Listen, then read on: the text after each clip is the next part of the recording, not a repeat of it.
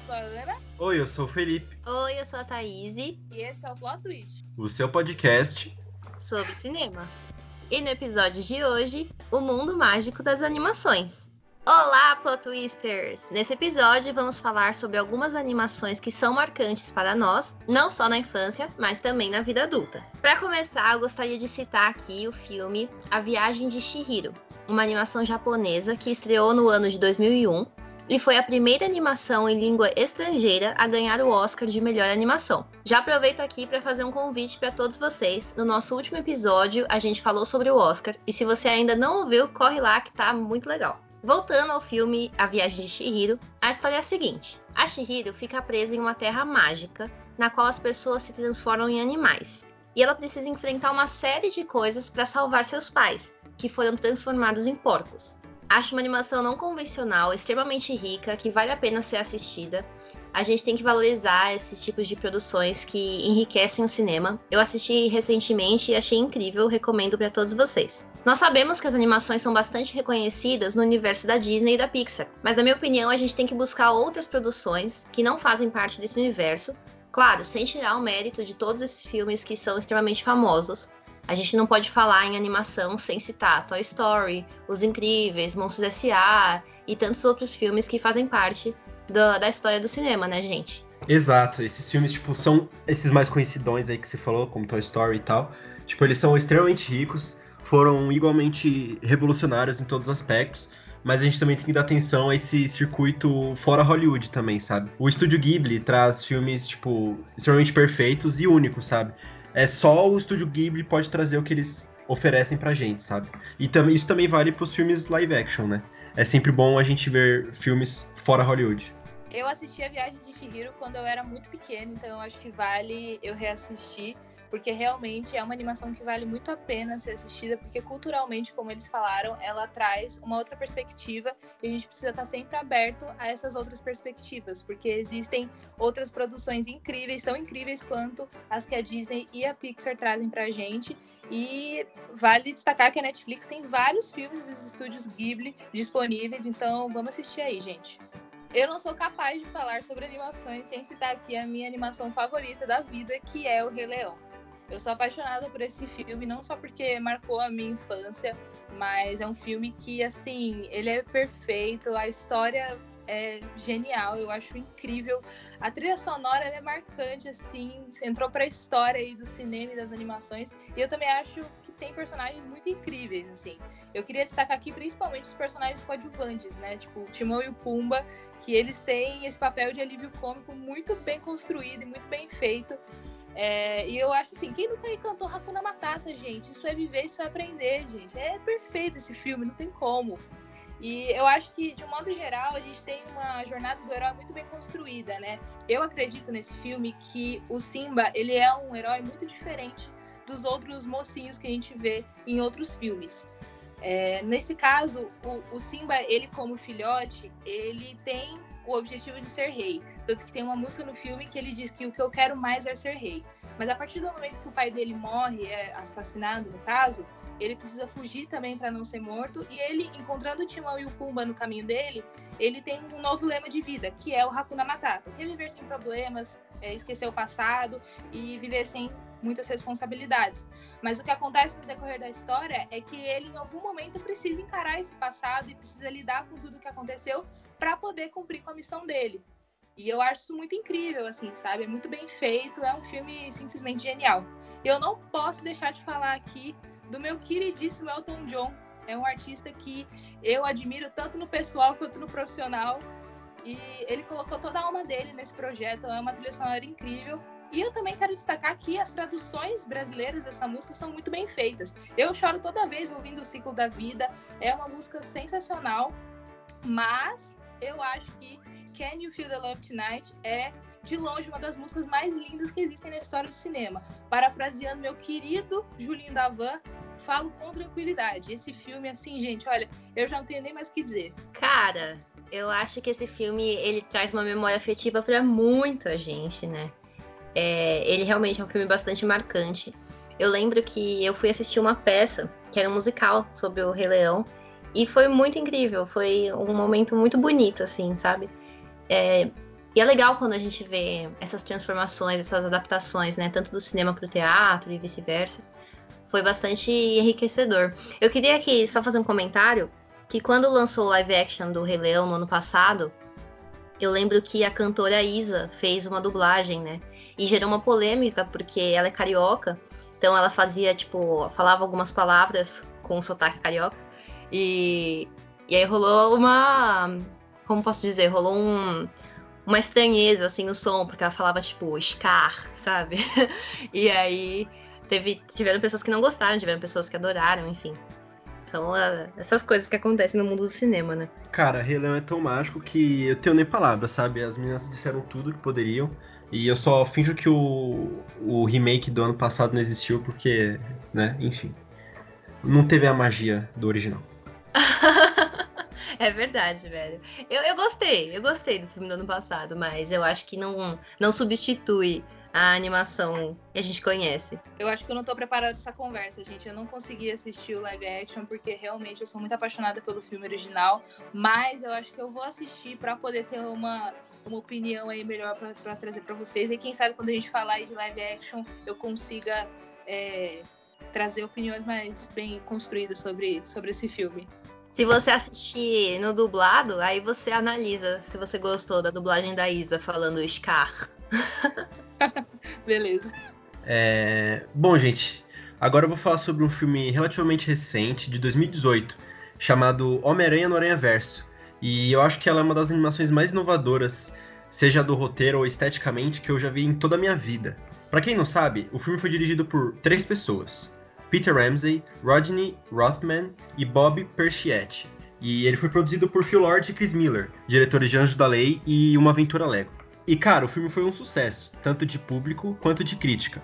Tanto que levou a estatueta de melhor animação no Oscar de 2019. E a história é a seguinte: após ser atingido por uma terra radioativa, Miles Morales, um jovem negro do Brooklyn, se torna um Homem-Aranha, inspirado no legado do já falecido Peter Parker. Entretanto, ao visitar o túmulo de seu ídolo em uma noite chuvosa, ele é surpreendido com a presença do próprio Peter, vestindo o traje orar por baixo de um sobretudo. A surpresa fica ainda maior quando Miles descobre que ele veio de uma dimensão paralela, assim como outras versões do Homem-Aranha. Ou seja, é uma mistura aí de Homem-Aranha que, assim, no mínimo é incrível. E Chris Miller, que eu falei anteriormente, um dos produtores, ele frisou a importância da representatividade que um personagem como Miles Morales pode trazer para o público. Abre aspas. Ouvir de crianças que ele, o Miles, é como ele ou também fala espanhol já faz valer a pena.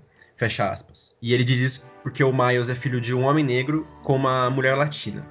E, cara, sem sombra de dúvidas, o Aranha Verso é um daqueles filmes que você precisa ver na sua vida é tipo um pré-requisito para você conseguir, tipo, viver, sabe? Eu super concordo com o Grutter.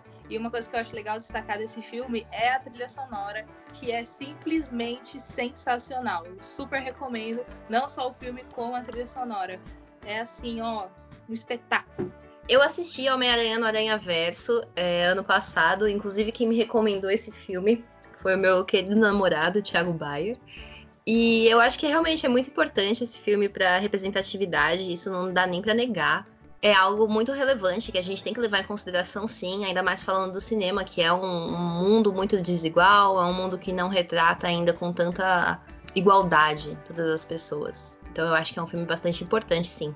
Já aproveitando aqui o gancho, outra produção que eu selecionei para falar nesse episódio tão especial é O Menino e o Mundo, uma animação brasileira dirigida por Ale Abreu, que conta com a trilha sonora do Emicida e foi indicada ao Oscar de melhor animação em 2016.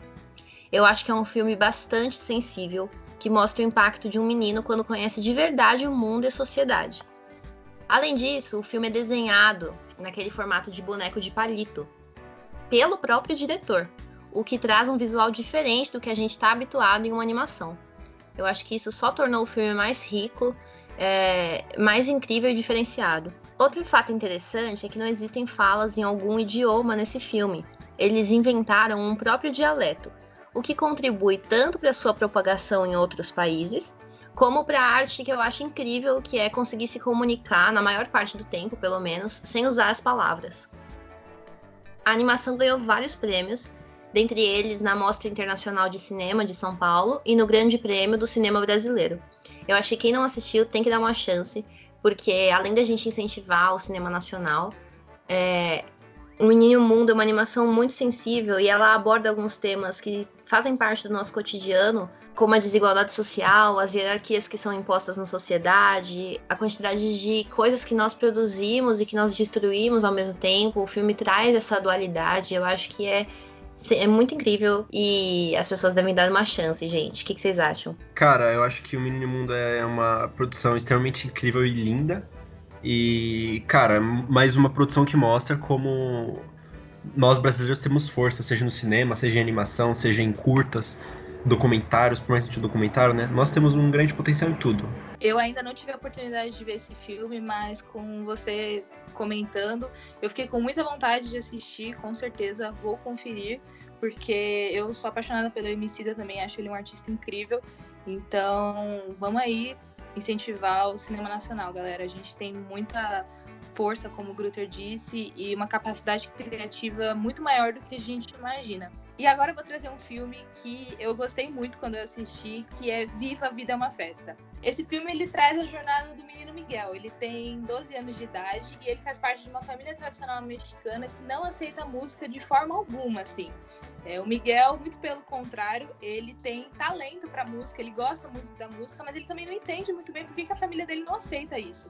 E o que acontece é que depois de um incidente, né, depois de um, um certo acontecimento do filme, o Miguel ele parte para uma aventura que vai fazer ele refletir e entender todo esse contexto da família dele. Eu assisti esse filme no cinema e foi uma experiência visual muito incrível, sabe? Tipo, a fotografia desse filme é linda e mais que isso, os personagens eles são super cativantes e tal. O Miguel, ele é muito simpático, ele é muito fofo, você quer ajudar ele da qualquer, de qualquer forma possível, porque você quer acompanhar ele nessa jornada. E uma coisa que eu quero trazer aqui é que a Pixar ela tem é, esse costume de trazer a questão da morte. E nesse filme específico, eles foram muito cirúrgicos, assim, eles acertaram muito. Porque no México é celebrado o Dia de los Muertos. Gastei o espanhol de uma tal forma agora. que, enfim, é um feriado onde a morte é celebrada, né? Na verdade, a morte e a vida. A tradição diz que nesse dia é quando os já falecidos vêm nos visitar, é como se eles passassem do plano espiritual para o nosso. Então é um dia que merece ser celebrado. E eu acho que a partir disso, a principal mensagem que esse filme deixou para mim é que a gente precisa lembrar das pessoas que se foram. A gente precisa manter a memória delas viva, seja por fotos, seja por histórias. É... Eu, fico, eu fico até emocionada de falar, juro para vocês, porque realmente é um filme que me marcou muito. E eu, assim, fiquei emocionada de pensar o quanto às vezes a gente precisa lidar com a morte e com o luto de uma forma é, mais festiva, como nesse filme é mostrado pra gente. É óbvio que não é uma coisa fácil, é óbvio que é uma coisa triste, mas o que a, o Viva a Vida é uma Festa me ensinou é que a gente precisa manter essas pessoas vivas na nossa história, gente, porque sem essas pessoas a gente não estaria aqui todo mundo que passou pela nossa vida faz parte da nossa trajetória. E essa, com certeza, é a maior mensagem do filme, né? Isso que faz ele ser tão único e tão especial. E quem assistiu e não chorou com a cena da música Lembre de Mim, realmente não tem coração ou tem um traço muito sério de psicopatia. Eu recomendaria um médico, porque de verdade é uma cena assim muito emocionante, muito linda. Mas de verdade, gente, eu para chorar também não precisa de muito. Grutter e Thaís sabem que eu assim sou a mais manteiga derretida do Brasil.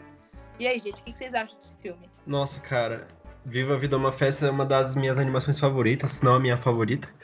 E, cara, eu me emocionei muito, muito, muito, muito quando eu vi. E, como a Ana disse, a mensagem que esse filme traz é absolutamente linda, profunda. E com certeza eu vou levar pro resto da minha vida, sabe? Cara, eu não sou uma pessoa que chora tão fácil assistindo filmes, mas eu abro essa exceção para as animações, porque vira e mexe eu fico emotiva quando assisto alguma delas. Eu não tive oportunidade ainda de assistir Viva a Vida é uma Festa, porque eu lembro que quando tava no cinema eu não fui e depois não acabou não chegando para nenhum dos streamings, então eu ainda não assisti. Mas eu sempre acho muito importante falar sobre luto e falar sobre morte, porque pelo menos aqui no Brasil isso é um tabu ainda, né? Não se fala sobre a morte, a morte é uma coisa escondida, o luto é repreendido muitas vezes.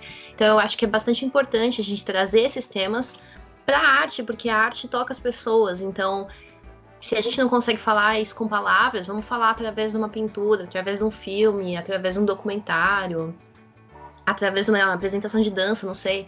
Mas eu acho que é, é sempre é, relevante a gente tratar sobre esse tema, porque é aquilo que vai acontecer. Então, assim, a gente tem que saber sobre. Show demais. E por fim aqui, com a nossa última animação da nossa lista, eu vou trazer Ilha de Cachorros, um stop motion incrível de 2018, dirigido pelo ilustríssimo Wes Anderson.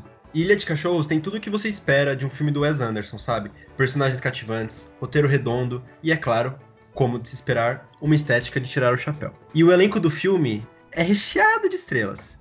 Nomes como Jeff Goldblum, Bill Murray, Bryan Cranston, Edward Norton e Scarlett Johansson fazem parte do time de dubladores. E a sinopse do filme é a seguinte: Atari Kobayashi é um garoto japonês de 12 anos de idade.